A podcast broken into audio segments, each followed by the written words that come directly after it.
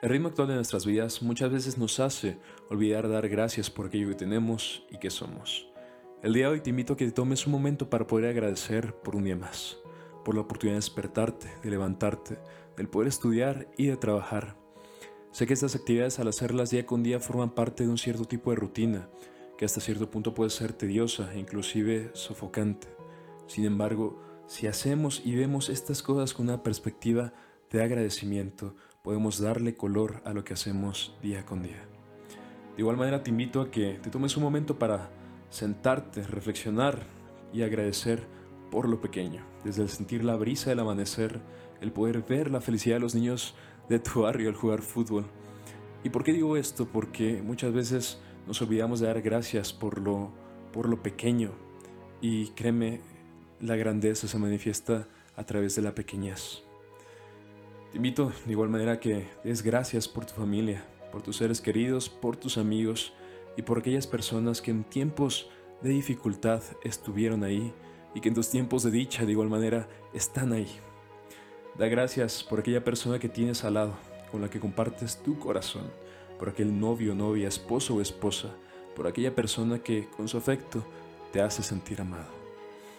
Así como te invito a dar gracias por lo bueno, te invito a que gracias por lo que puedes considerar como malo. Da gracias por los tropiezos de la vida, por aquellas veces en las que las cosas no salieron como tú querías, pues cuando ponemos un poco de agradecimiento en estos sucesos, estos pasan de ser vistos como errores a lecciones del día a día.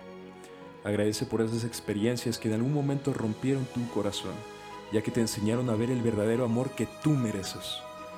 Da gracias por las personas que no creyeron en ti hasta cierto punto o en algún momento, que dijeron que no podías, que no eras lo suficientemente capaz de lograr tu sueño, ya que, como hojas de otoño, sus palabras cayeron al suelo y te impulsaron a demostrarte que todo lo puedes.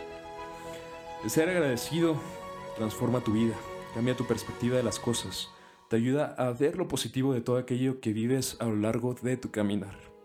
Así que el día de hoy, antes de dormir, da gracias a Dios por todo lo que se tope enfrente de ti, tanto lo bueno como lo malo.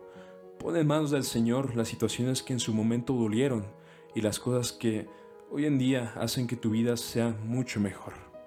Créeme, amigo, amiga, si haces esto todos los días, tu vida cambiará.